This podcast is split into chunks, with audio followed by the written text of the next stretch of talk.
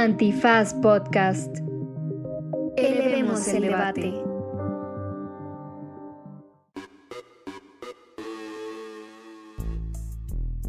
Buenos días, buenas tardes, buenas noches, bonita madrugada o cualquiera que sea la circunstancia futbolera en la que esté usted en este preciso momento. Y en este Derecho Remix tuvimos la grandiosa oportunidad de platicar con Mariana Gutiérrez, quien es la directora de la Liga MX Femenil. Se puso bueno, hubo tiro, así que escúchenlo. Pues ya saben, en Derecho Remix ampliamos las nociones de lo que se tiene que discutir desde una perspectiva regulatoria, jurídica, de equidad, de justicia, de mejor sociedad, porque precisamente esas licencias nos damos en esto que se llama... ¿Derecho? Remix. Divulgación jurídica para quienes saben reír. Con Ixel Cisneros, Miguel Pulido y Andrés Torres Checa. Derecho Remix.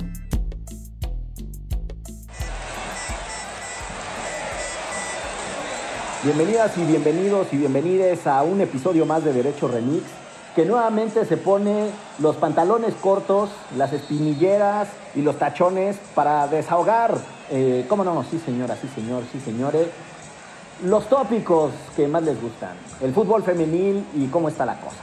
Y para eso tenemos a una invitada especialísima, Mariana Gutiérrez, mejor conocida como Guti, quien es eh, directora de la Liga Mexicana de Fútbol en su rama femenil.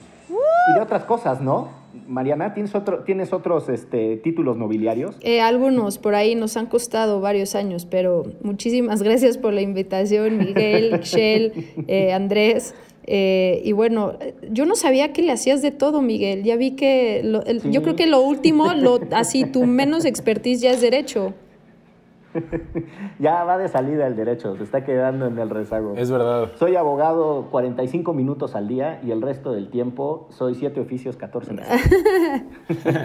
Muy bien, muy bien. Han de saber, quienes escuchan este podcast, que Mariana tiene una extraordinaria trayectoria como organizadora de torneos de fútbol femenil y se le conoce en todas las canchas llaneras y pitucas y fresas y de todo tipo en la Ciudad de México y los alrededores. ¿A poco no, Mariana? Sí, la verdad es que tienes toda la razón. Me desenvolví desde muy pequeña en el deporte y en el fútbol y la papa que aquí escuchan, súper bien atorada y lo abrazo con orgullo, mi freset. este, Abracémoslo. La verdad es que sí, sí lo abrazo. eh, pero pues el fútbol me enseñó a adaptarme en todos lados. Entonces también tengo eh, otros lados como Miguel. Tengo otros, otros lados que me ha dado el fútbol. Y sí, e- e- efectivamente he visitado casi todas las canchas de fútbol 7, fútbol 5, amateurs en la CDMX. Y sí, ya una larga trayectoria desarrollando fútbol femenil, tanto amateur como profesional, ¿no? Casi 15 años. ¿De qué posición, de qué posición te gusta jugar, Mariana? Eh, la pregunta tiene truco, porque preguntaste qué me, de qué me gusta, ¿verdad? Sí. La última que jugué en fútbol 11 que me encantaba era de libero, ser la última central. Me fascinaba. Y eso lo descubrí en el último año de, de mi vida en el fútbol 11, porque toda mi vida fui enganche y delantera. Y bueno, yo era esa típica loca valiente que le encantaba eh, recibir balonazos. Entonces, pues mis amigas y mis entrenadores decidieron que yo tenía que ser portera. Y desde que juego fútbol 7, soy portera y me retiré de las canchas por la famosísima eh, lesión del ligamento cruzado. Ah, el famoso me chingué la rodilla. Somos hermanos de lesión. Eh, sí, sí, sí. Justo, justo, justo. Nada más que yo me quedé en él, me da miedo regresar. Entonces ya regresé el viernes pasado, tenía pavor, no por lastimarme, porque me gustara. Viví un proceso de un duelo de dejar el fútbol tres años de mi vida y regresé por el fútbol femenil, ¿no? Porque así se me hizo la invitación a un juego de celebridades y la verdad es que el fútbol lo traes en la sangre. Es como dejar de fumar, que realmente crees que estás dejando de fumar, pero hueles el cigarro y lo quieres probar. Así es el fútbol.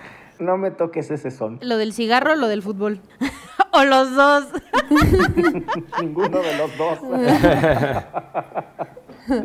Oye, Mariana, ¿y no te da mucho miedo ser portera? Yo siempre he querido preguntarle eso a un portero o portera, estar todo el tiempo expectante todo el partido, como de, ahí vienen, ahí vienen, ahí vienen. ¿Sabes qué? Por eso creo que estamos locas y locos, oye, porque, este, bueno, no sé si aquí aplique loques, pero, o sea, persona que quiera ponerse en la portería, sí creo que estamos eh, padeciendo esta locura porque...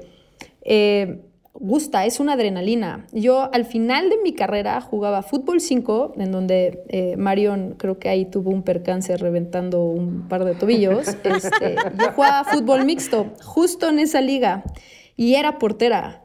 Y entre más duro tiraban los hombres, más me divertía, porque pues ya sabrán, no era una manera de eh, comprobar y confirmar ciertas cosas, ¿no? Y bueno, me llevé un par de trofeos ahí por mejor jugadora. Reafirmar su hombría. Exactamente. Entonces, digo, tuvimos ahí un par de lesiones por, por intensa loca, pero no, a mí no me da miedo. De hecho, me da más miedo ponerme en la barrera porque no puedo usar las manos y de poner las manos a mi cara, prefiero las manos. Completamente entendible bajo esa lógica. Sí, sí, sí. Quienes escuchan esto han de saber que a lo que se refiere Mariana de Marion y uno que otro tobillo em, lastimado es a la sensibilidad corporal de Andrés Alfredo Torrecheca, que una vez jugando al fútbol con Marion, apenas, apenas sintió el recargón de los tachones y se revolcó como Neymar.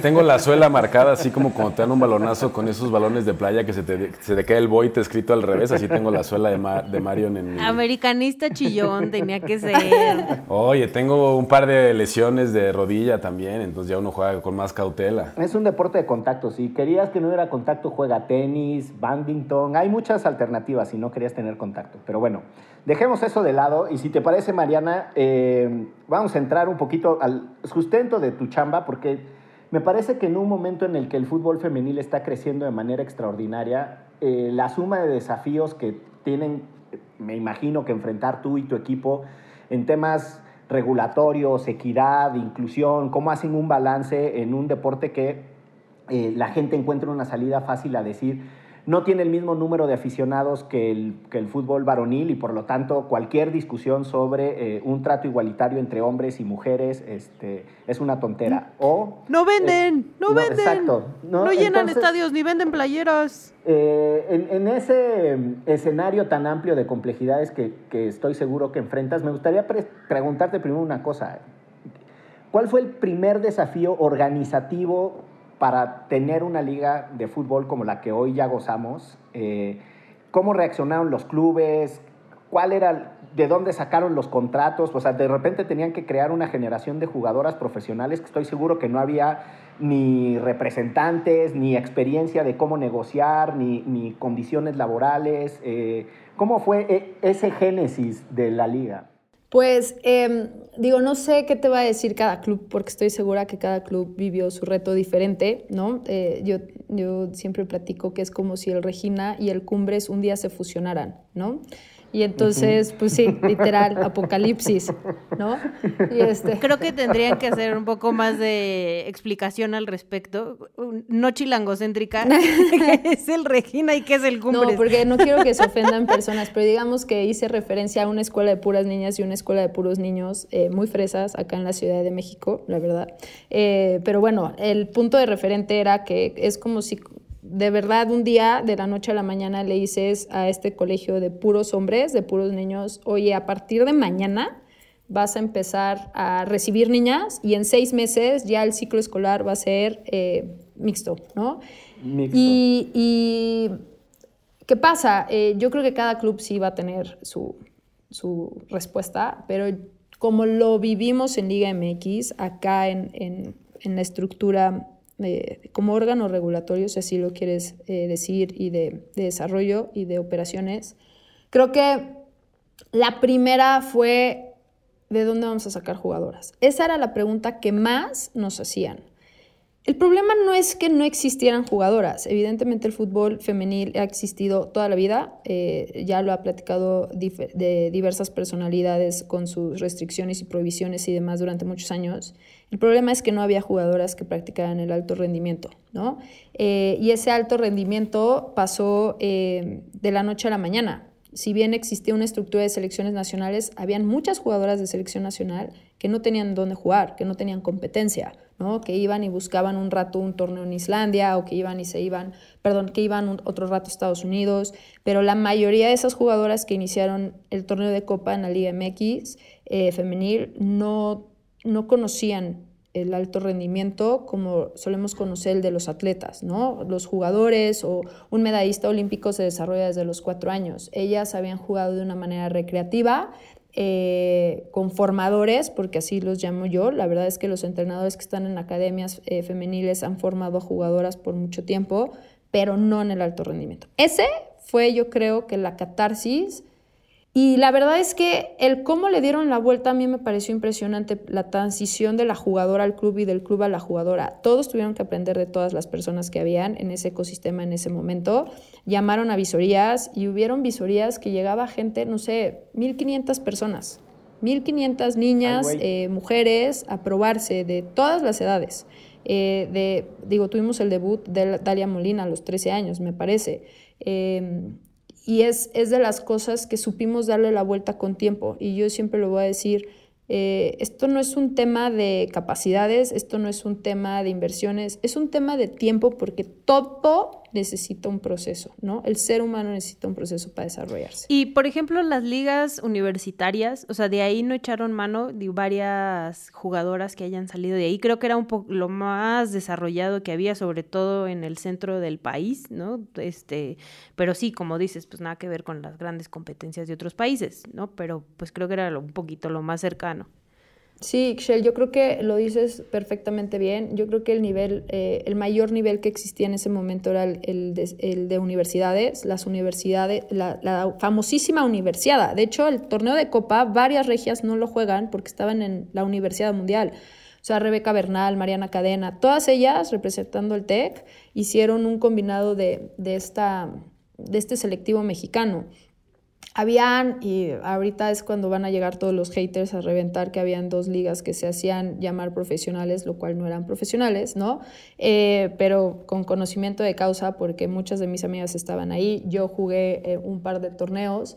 Esas dos ligas, eh, quien, quien levantaba siempre el trofeo era un equipo que hoy actualmente están muchas de esas jugadoras aquí en la Liga MX Femenil, que estuvieron en varios de los torneos que nos tocó organizar con Bisu. Esas jugadoras llegaban sin entrenar a los partidos, es más, desveladas o de fiesta, si quieres, y ganaban y fueron campeonas. ¿Por qué? Porque tenían un don nato, el talento que hoy estamos viendo, que derrochan todos los fines de semana, pero imagínense cómo estarían esas jugadoras hoy si hubieran tenido acceso al alto rendimiento desde una temprana edad. No, no, o sea, pues ¿cuál Jenny Hermoso? Olvídense. Y eso es un poco lo que también habíamos platicado acá, ¿no? O sea, se le exige mucho al fútbol femenil, pero eh, estas escuelas infantiles, como las hay no solo en México, sino en otros países, incluso más desarrollada, como en países como Estados Unidos o Canadá, no existen para las mujeres, ¿no? O sea, apenas están dando estos pequeños empujones y se le exige que tenga eh, la misma calidad o que tengan este alto rendimiento, cuando las chicas que juegan fútbol desde niñas es porque les gustaba jugar fútbol y juegan fútbol con sus amigas y sus amigos en la calle de su casa, no porque haya esta estructura en las escuelas, ¿no? Incluso hay escuelas donde todavía siguen con esta cosa de separarnos a los niños y a las niñas que jueguen, eh, las niñas boli y los niños este, fútbol, ¿no? Eh, el día de hoy sigue ocurriendo este tipo de cosas. Entonces no se le puede exigir lo mismo a una mujer aun cuando esté en esta liga profesional, que no tuvo toda esta experiencia que los hombres posiblemente sí la tuvieron. Justo del, del universo de universidades, del universo de universidades, eh, y de los torneos de CONADEIP y de CONDE salieron muchas jugadoras que alimentaban la primera liga y también técnicas. Por ejemplo, Ileana Dávila era la técnica de la náhuac femenil en el sur y algunas de sus jugadoras luego entraron a Pumas, aún siguen ahí, como esta eh, de Neva Cajigas, o la misma Napao que había dejado de jugar fútbol y después encontró en el ITAM una posibilidad y entonces fue la manera en la que pudo de alguna manera continuar una suerte de alto rendimiento, que no es alto rendimiento, que era lo que más se podía alcanzar, y de ahí dar el salto en estas visorías. Sin duda. Eh, o sea, a ver, yo un poco complementando lo que dicen los dos, a mí me gustaría también poner un contexto, ¿no? Ah, eh, Ixchel dice algo súper importante, pero yo me iría todavía un paso más atrás, y es, yo ni siquiera haría eh, alusión a mujeres y hombres en este país en referencia al deporte el deporte es inexistente en nuestro país. La inversión en el deporte, las estructuras del deporte De verdad que no existen. Cuando ves a los medallistas olímpicos, o perdón, deportistas olímpicos de nuestro país representándonos y todo lo que han tenido que hacer para llegar a esa justa, para mí sí son personajes eh, históricos, eh, heroínas y héroes para mí, porque sin ese soporte eh, económico y de infraestructura, y aún así que lleguen a competir en nuestros Juegos Olímpicos, me parece irreal. Ahora, si nos vamos al tema del deporte, ¿qué pasa? En el varonil existió y hay una deuda histórica y la federación y la liga lo tienen muy consciente y por eso han acelerado como muchos procesos. Pues durante 100 años estas instituciones invirtieron en el fútbol varonil, ¿no? Y hoy, si comparamos con lo que decía Ixchel, que me parece bruto, el tema de Estados Unidos, por ejemplo, ¿no? Y este famoso Title IX, el Title IX lo que logró es que haya una inversión en la niña, en cualquier deporte, en cualquier ciencia, etcétera, desde, desde niña, desde pequeña. Y cuando llegan a la NWSL, ya pasó una inversión sobre ella de diferentes instituciones, ¿no? Y entonces ya básicamente la NWSL, y lo platicábamos ayer, invierte ya en su máximo talento, en su máximo potencial, en, sus en su último ciclo de vida de atleta. ¿Y qué pasa en México? Los clubes son los que absorben esa inversión desde los cinco años que ingresa el niño a la filial, a la academia, a la escuelita de cada uno de los clubes. Entonces, pues una cartera así y un presupuesto así es muy complejo de sostener, ¿no? Es, es, eh, y eso ya es todavía más complejo porque tú desarrollas a un jugador 10 años y cuando queda libre se puede ir a otro club, ¿no? Lo mismo la jugadora, la desarrollaste cinco años y se puede ir a otro club y el, club no, no recupera esa inversión, ¿no? Pues formó a esa jugadora y esa jugadora se fue a una mejor oportunidad, pero ¿quién le dio esa, ese, pues es, ese retorno inversión al club, ¿no? Entonces es un ciclo que si no ayudas a una estructura, a un soporte grande de instituciones, estos famosos stakeholders a invertir en la liga, no hay forma que esa liga se sostenga y por ende no hay forma que la jugadora llegue a su máximo nivel, ni que los cuerpos técnicos puedan enseñar su máximo nivel, ni que el aficionado tenga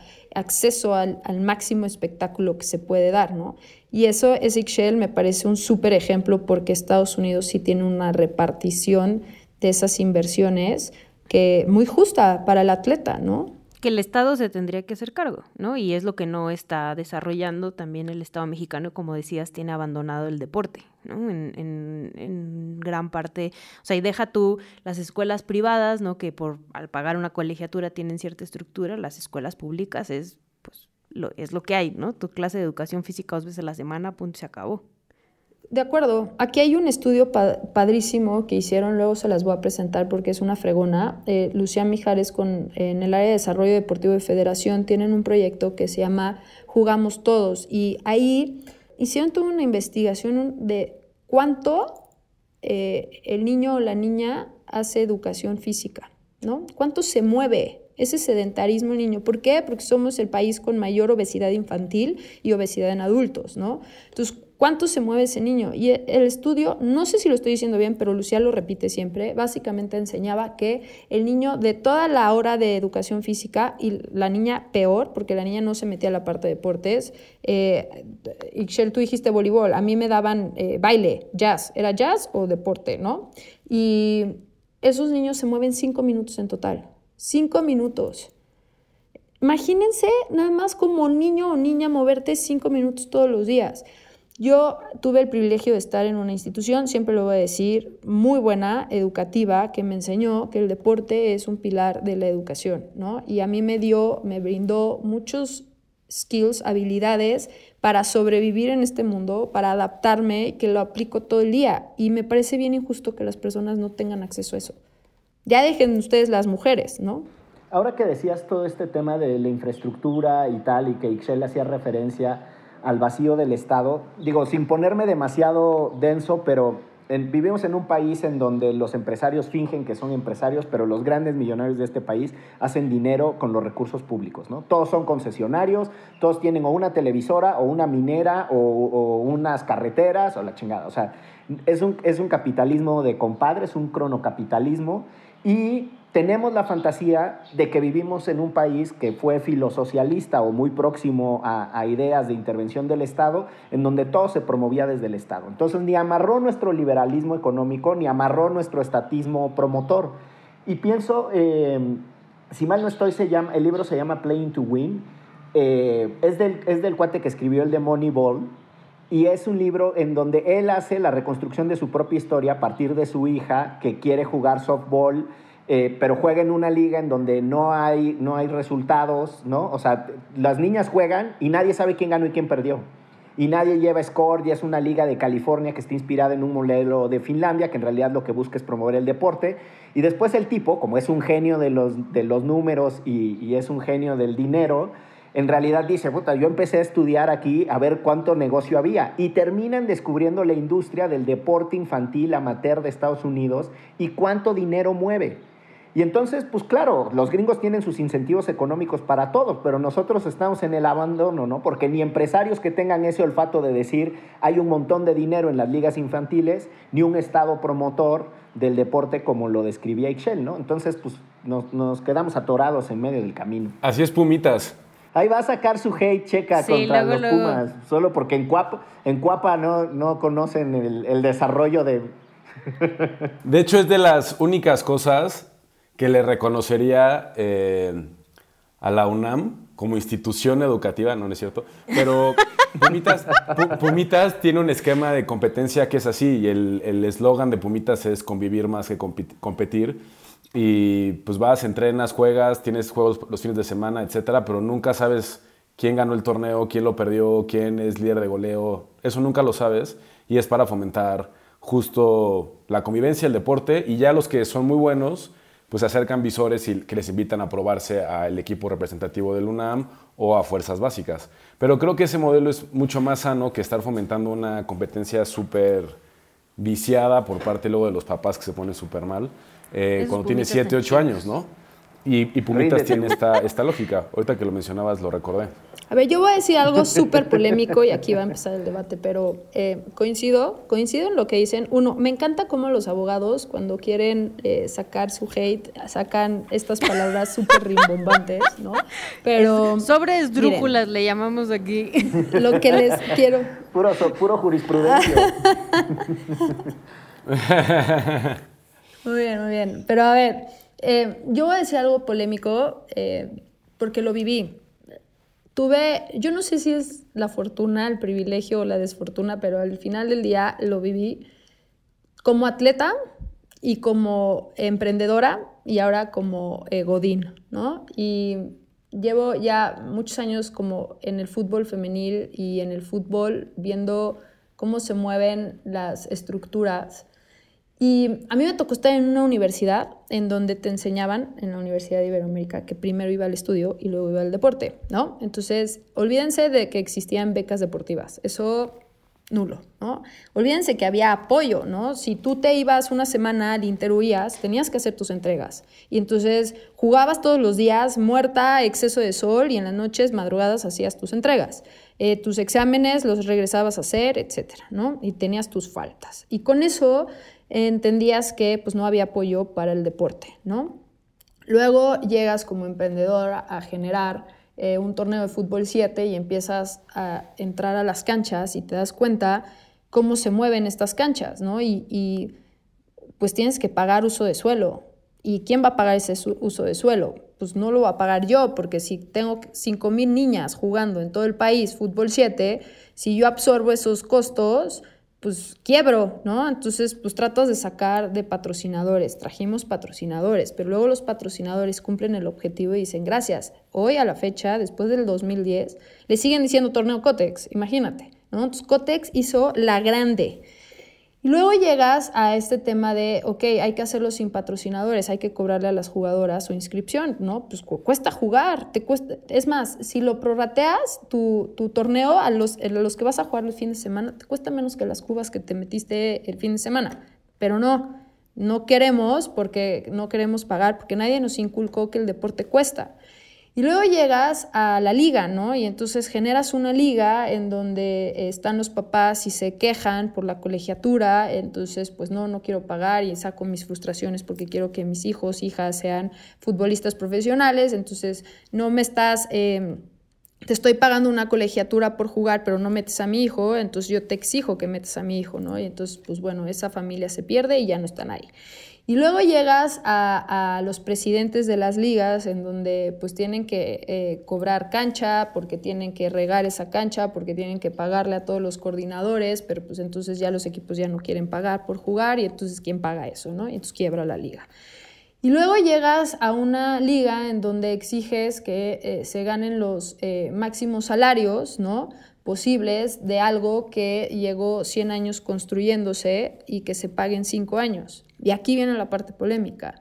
Sí es un negocio, sí es y dependerá a qué niveles y qué objetivos de cada institución o de cada liga o de cada academia, pero sí tiene que ser un negocio porque si no es autosustentable, si no es redituable, no hay forma de sostenerlo. Te lo podrá decir la NWSL que lleva tres años haciendo. En su tercer intento, perdón, no tres años, en su tercer intento, para mí el caso que más platico es el New York Flash. Imagínense campeonas y a la semana salen con un desplegado de estamos en quiebra, ¿no?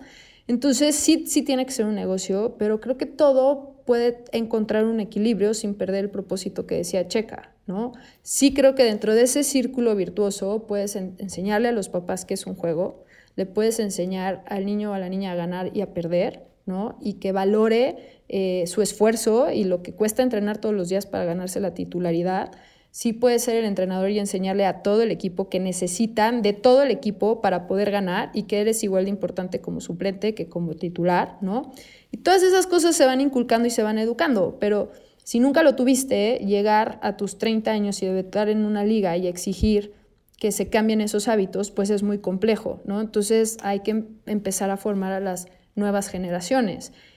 Y ahí es donde yo agregaría lo que decía Excel, con una corresponsabilidad y en donde entra el Estado, porque si el niño no tiene acceso al deporte, el papá tampoco. Y entonces educar al papá es muy complejo, ¿no? O sea, hoy creo que si el niño grita una grosería y la maestra lo regaña, bueno, creo que la maestra termina demandada por abuso, ¿no? Ese tipo de cosas. Entonces sí se vuelve un círculo muy virtuoso en donde todo el mundo entra en el soporte del deporte y del atleta donde creo que todo el mundo debería de sumar para tener un mejor deporte. Y aquí no, o sea, el fútbol mexicano no es tan buen negocio el varonil como que para que se mochen tantito al femenil. Pues no es que se mochen tantito, de hecho, pues son los que soportan el equipo femenil, son inversiones de mucho. Pero un poco porque fueron obligados, ¿no? Sí, así empezó y yo creo que, y no lo digo yo, yo creo que lo dicen varias ligas a nivel mundial, es lo mejor que pudimos haber hecho. Esos 18 clubes de manera obligada, muchos dijeron, levantaron la mano y dijeron, jalo, sí, pero otros, pues si de por sí les costaba sostener el equipo varonil, pues cómo iban a, sostener un equipo femenil, ¿no? Y entonces lo que hemos ido haciendo es ir trabajando poco a poco el cómo ir desarrollando y, por ejemplo, ¿no? en el quinto año se implementa el VAR en la fase final. ¿Por qué? Porque ahora hay un poco más de dinero para, ¿no? Eh, y vas agregando cosas que se van necesitando conforme a tu presupuesto. Y es como ser emprendedor, ¿no? Pues el emprendedor le encantaría pagarle a sus 10 colaboradores los millones que pagan en a lo mejor Coca-Cola con el CEO. Aquí es, yo lo platicaba una vez y lo voy a poner, la manera más fácil de describirlo es, no es lo mismo que, el que gana, lo que gana el gerente de marca de Coca-Cola que lo que gana el gerente de marca de Fanta. Si yo te digo, oye, Excel, ¿sabes que te tengo que quitar de la bolsa para pagarle a Checa? Está muy complejo porque solo hay un presupuesto. Entonces, em, sí, hoy los clubes soportan, sostienen a la división femenil, pero la estrategia está hecha para que se vuelva autosustentable y entonces generen sus propios ingresos. Sí, la Liga MX femenil vende, pero no a las magnitudes que vende el varonil. Eso es un hecho. No son los, los números, son la brecha que hay entre esos números son muy grandes. A lo mejor la Liga MX femenil, si lo ponemos, porque me parece bien injusto compararlo con algo que lo ha desarrollado 100 años, si lo ponemos a la Liga de Básquetbol que acaba de salir, la Liga MX femenil, a la CISNOVA, La Liga MX genera muchísimo más que ellos, ¿no? A lo mejor genera mucho más que el badminton o la Liga de ajedrez o el teatro, pero, pero está muy lejos de lo que genera hoy el varonil. Si llegamos ahí algún día, esperemos, las estrategias están trazadas para llegar ahí algún día. Yo como soy socialista sí le andaba quitando a los hombres para que le dieran a las mujeres. Ni pedo, que se chinguen. Vivan las estrategias redistributivas. Aquí creemos en la redistribución. Este, la, el excedente y la renta son para redistribuir, no para la acumulación capitalista. Por eso tenemos a Salinas Pliego, man.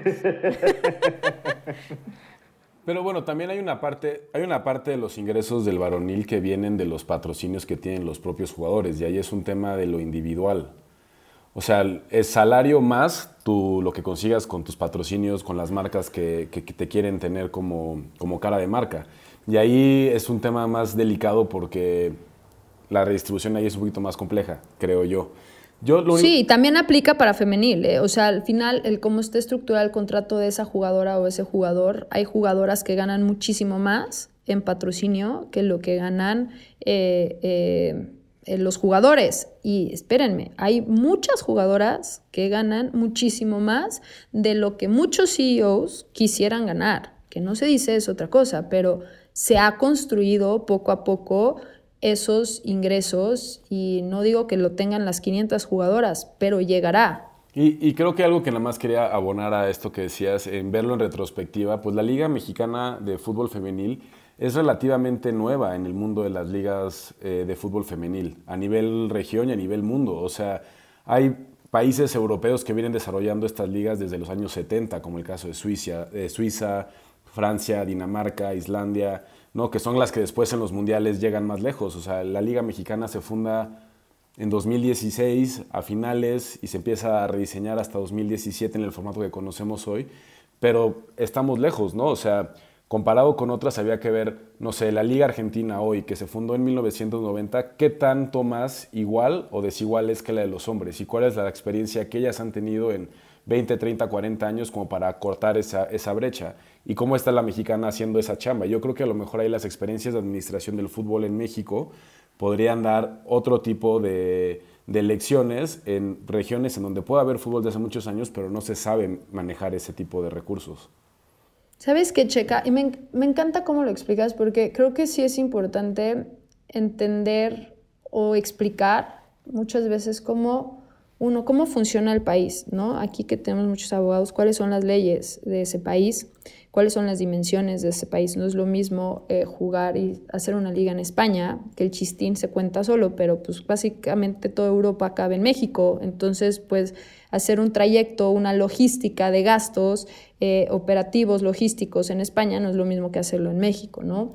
Eh, Colombia hizo un gran intento con la Mayor de sacar la Liga Águila eh, y en su primer año quebraron porque sacaron los máximos sueldos para las jugadoras y no hubo forma de sostenerlo. Eh, bien lo decías, las ligas europeas llevan 30 años desarrollándose, pero sin inversión. Eh, la inversión empezó hace 10 años, sin estrategias, se las dieron a la federación. La mayoría de las ligas son operadas por las federaciones, no por las ligas profesionales. Ahorita está la NWSL como un single entity, le está costando mucho trabajo. Se acaban de separar eh, Australia se separó de la federación y les está costando mucho trabajo tanto en varonil como en femenil sostener esas ligas. Acaba de salir la japonesa con la WILIG y un formato de derechos de formación que les está costando muchísimo trabajo pagarlo. La primera Iberdrola que puso pisos salariales no les están pagando las jugadoras porque no tienen de dónde sacarlo. Y ahorita decías algo como muy importante, no rediseñamos. La estrategia siempre estuvo así, sí se fue ajustando, porque íbamos conociendo las necesidades de los clubes, las bolsas, los presupuestos, íbamos apoyando en esas inversiones. Al inicio fueron dos grupos para poder eh, eh, amortiguar la inversión de viajar de Tijuana a, en ese entonces me acuerdo que, híjole, creo que el viaje más largo, pues sí era... Tijuana, Veracruz, yo creo. Exactamente. Entonces, pues esos trayectos los dividimos en dos grupos, sabíamos que íbamos a empezar con tres categorías, íbamos a ir evolucionando y que iban a entrar las, las fuerzas básicas y las, eh, las extranjeras. Entró una pandemia y a diferencia de otras ligas no paramos. Esta siguió y empezó un mes después porque no sabíamos ese tema de, de la incertidumbre, no sabíamos si iba a lograr o iba a haber un contagiadero y no iba a poder ni salir la varonil, ¿saben? Entonces, es importante, además todas las ligas platicamos, ¿Qué te pasó ahorita? ¿Cómo lo solucionaste? ¿En qué te puedo ayudar? Hay muchos MDAs que se están firmando con ellos para poder este, este eh, convenio de colaboración para mejores prácticas. Eh, se están yendo muchas jugadoras, están viniendo muchas jugadoras a vivirlo. Jennifer Hermoso no llega a México por coincidencia, créanmelo. O sea, porque dijo, ay, me voy a ir a México. No, no, no, no. Hay, hay algo que se ha trabajado en México que llama la atención hay muchas cosas que se tienen que seguir mejorando en muchas condiciones, sin duda. Esto no es, yo creo que esto apenas empieza, son cinco años. Si así se ven cinco años, ¿cómo se va a ver el futuro? A mí eso me emociona, no sé si a ustedes, pero a mí sí. No, a mí, o sea, la verdad es que me parece de las cosas más fascinantes. En, en Remix hemos tenido varias conversaciones a propósito de igualdad, de, equidad, del tema de si los pisos salariales eh, tendrían que responder a, una máxima del derecho que es a trabajo igual, salario igual. Y entonces si tú eres un representante de tu país en un evento internacional, tu salario tendría que tener un piso idéntico si eres hombre o mujer, independientemente de otros valores que podrían ser el tamaño del mercado del fútbol en abstracto, porque lo que estás haciendo es recibir un sueldo de tu federación, que es a la que representas. Pero bueno, hay una parte que a mí me parece fascinante de la liga. En federación sí, ¿eh? Perdón que te interrumpa, Miguel. En federación estoy de acuerdo. ¿No? Como selección nacional. Sí, en federación, sí, como selección nacional, porque hemos discutido mucho el tema de que cómo se distribuyen las bolsas, si tú eres un representante de una federación en un evento internacional, el tema de los clubes, eh, vamos, la, sindicalización de los jugadores en, el fútbol profesional de Estados Unidos o en muchos otros deportes, en el béisbol, pues es más, el, el momento en el que todas las ligas paran por una huelga salarial es porque quieren defender al último chango del mecate, ¿no? Entonces creo que hay una discusión ahí sobre cómo se distribuyen los ingresos. Eh, que es compleja porque pasa por otras cosas de sostenibilidad del deporte. Pero a mí lo que más, más me emociona de la liga femenil es que en un contexto de decrecimiento general de aficiones deportivas e hiperconcentración en el fútbol soccer varonil, yo me atrevería a decir que el único segmento, pues no es otro deporte, pero el único segmento deportivo que está empezando a llenar nuevos estadios con nuevas aficiones es el fútbol femenil. O sea, este país dejó en el abandono el béisbol. Yo que soy de una zona beisbolera, o sea, en el pueblo de mi papá, la Mixtequilla. Depende de, la zona, compañero, porque en mi zona no lo hemos abandonado. Pero, o sea, antes se, antes se llenaban los estadios en todos los juegos de la Liga del Verano y de la Liga de, eh, Invierno, de la del Pacífico. No se llenan los estadios. O sea, los, los estadios de béisbol tienen en los playoffs llenos, pero ya no, ya no hay esa afición masiva, ¿no? Al béisbol. Eh, el box, puta, no, ya ni boxean aquí en México los grandes peleadores mexicanos. La lucha libre, uno va a la Arena México y dice, qué tristeza que esto hace 50 años estaba lleno. Entonces, en un contexto generalizado de decrecimiento de aficiones, a mí me parece extraordinario lo que ustedes están haciendo, Mariana, que es llevar a nuevas personas a los estadios. Yo sí lo encuentro muy cabrón. Y sí creo que si la afición no se hace cargo de su responsabilidad social, de hacer viables y sostenibles económicamente los deportes, y estamos esperando que todo lo resuelvan gobiernos y patrocinadores, pues va a valer madre. Lleno de niñas, además. Eso está bien, bien bonito. Estoy, estoy de acuerdo, Ixchel y Miguel. O sea, voy... Me voy a aplaudir a mí misma. sí, apláudete, porque, ¿sabes qué? Y eh, no quiero que suene controversia y seguramente lo voy a explicar fatal, pero me voy a entender, me voy a dar a entender, según yo. Es, a ver, una cosa también tenemos que ubicar la realidad de nuestro país, ¿no? El, el, ingreso del, del, mexicano, de la mexicana, está, o sea, estamos pasando por una crisis bastante dura, ¿no? Y eh, muchas veces nos toca repartir el gasto eh, entre los 10 hijos de la familia, eh, hay que repartir, ayudar a la abuelita, los de la tercera edad y a veces ir al estadio no alcanza, ¿no? O puede ir una persona. Y eso es algo que vimos que pasaba con la femenil. La gente que en su vida había podido ir a la bombonera porque no le alcanzaba para el Nemesio, en el femenil empezaba a llegar toda la familia y se fueron enamorando, ¿no? La, femenil abrió ciertas oportunidades por esa parte pero mal acostumbramos a una afición, porque justo lo dijiste, ¿no? Exigimos que el fútbol femenil exista una igualdad de género, exigimos equidad, exigimos igualdad de circunstancias, pero a la hora de pagar un boleto para el estadio, no hay forma que paguemos lo mismo que pagamos cuando vamos al varonil.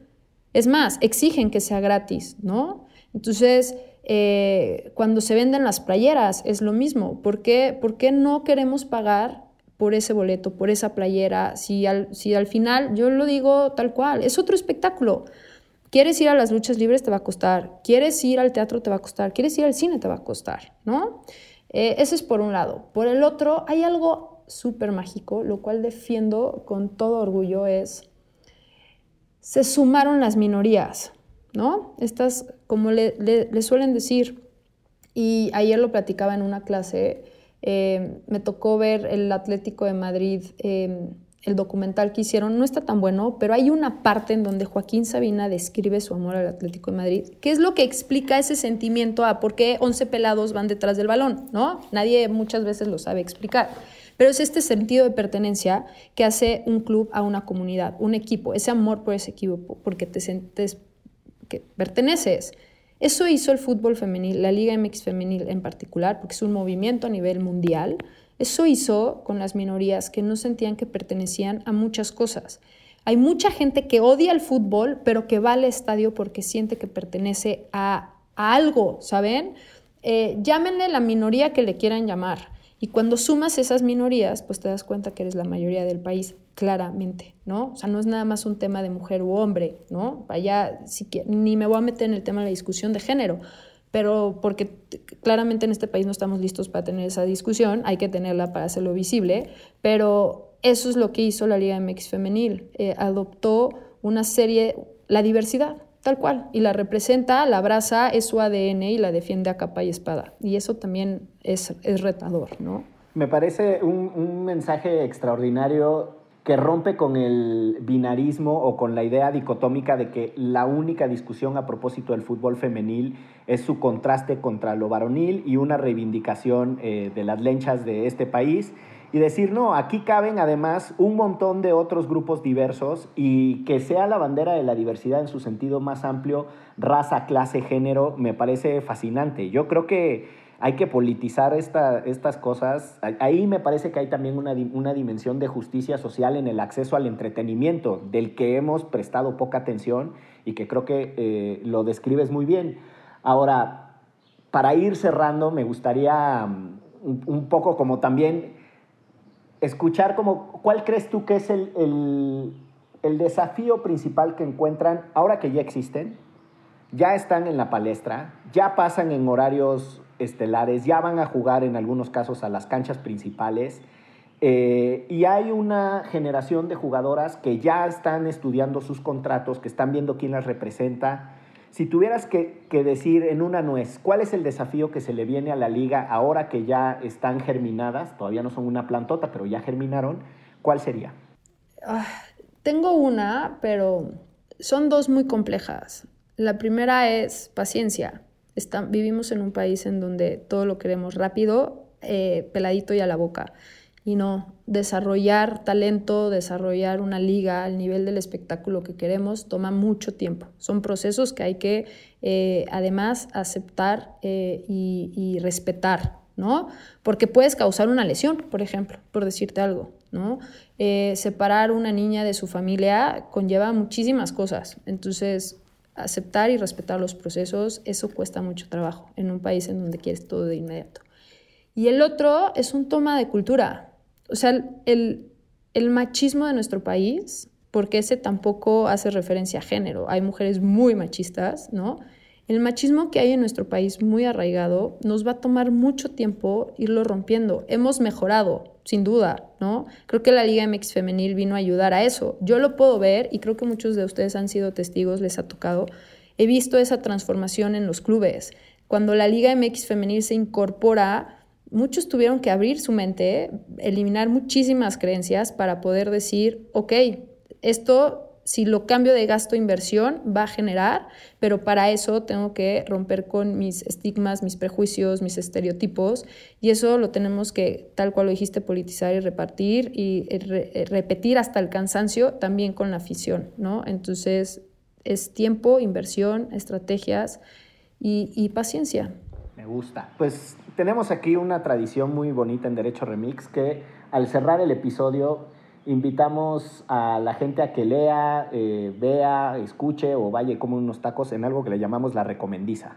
Entonces te vamos a poner el ejemplo de cómo más o menos le hacemos eh, con la recomendación de Andrés Alfredo Torres Checa, el único americanista que idolatra a los Pumitas y que tiene en su corazón como ejemplo didáctico y de formación cívico y político de este país a los Pumitas.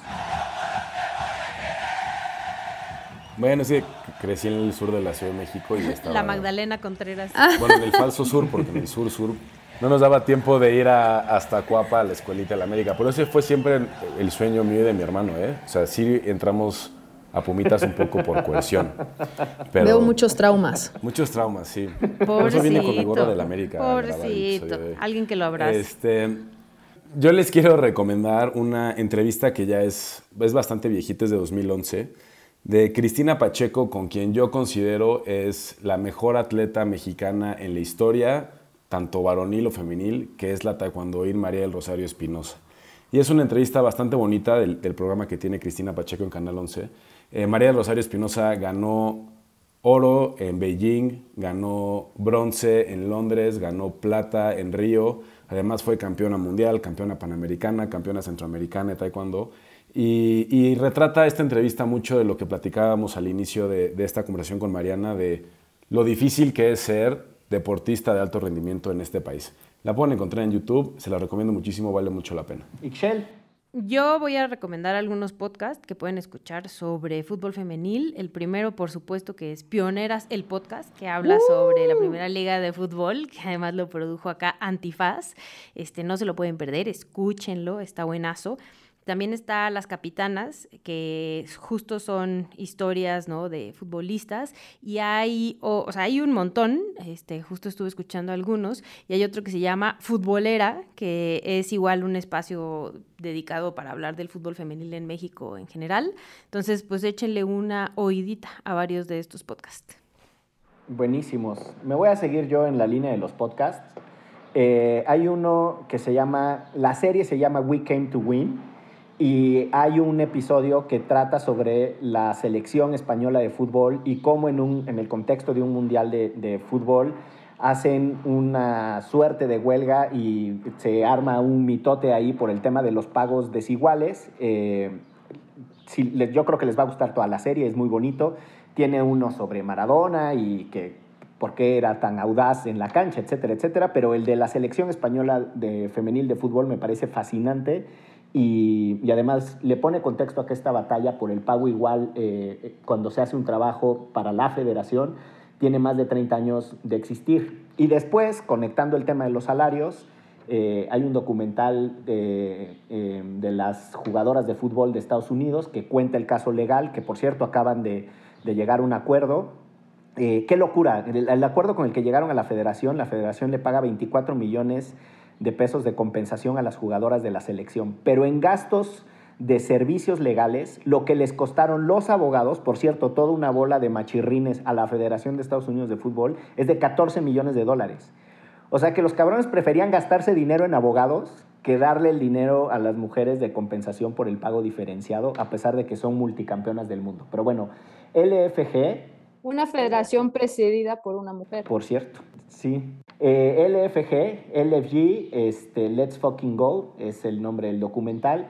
Y ya si andan en la onda de los documentales, hay uno que se llama Seeing America, que es como ver América, con unas eh, entrevistas súper interesantes, también con Megan Rapinoe y con Alexandra Ocasio Cortés. Este, buenísimo ese documental. Así que ya te pusimos el tono, Mariana, tus recomendaciones. Está bien, yo no sé si voy a seguir su tono, pero sí voy a seguir recomendando.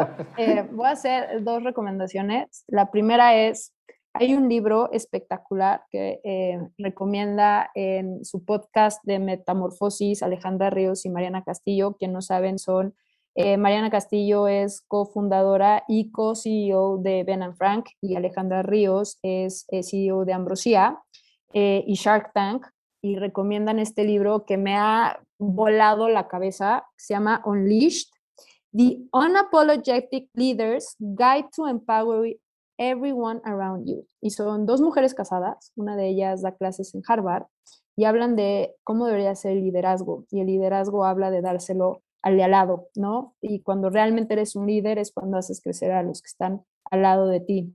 En pocas palabras, lo que dice es, cuando eres un buen líder es que ya no te necesitan en, el equipo, ¿no? Pero habla de un tema de diversidades, de, igualdad, de equidad. De verdad, léanlo, está bruto. Y la otra que eh, tengo que sí o sí recomendar es que eh, no este fin de semana el que sigue inicia la Liga Mix Femenil en su torneo Apertura y no sé cuál sea su equipo favorito, claramente Checa ya lo dejó claro, le va a ir a Pumas y a Dene Vacajigas, ¿no? este... No, aquí tengo, tengo mi abono azul crema con el que tengo acceso a los partidos de la varonil y la femenina. Muy bien, entonces... A mí no me anden levantando falsos, ¿eh? Muy bien, muy bien. Eh, inicia el torneo, es, el primer, es la primera temporada que se transmite el 100% de los partidos. Eh, Fox va a transmitir todos sus partidos ya.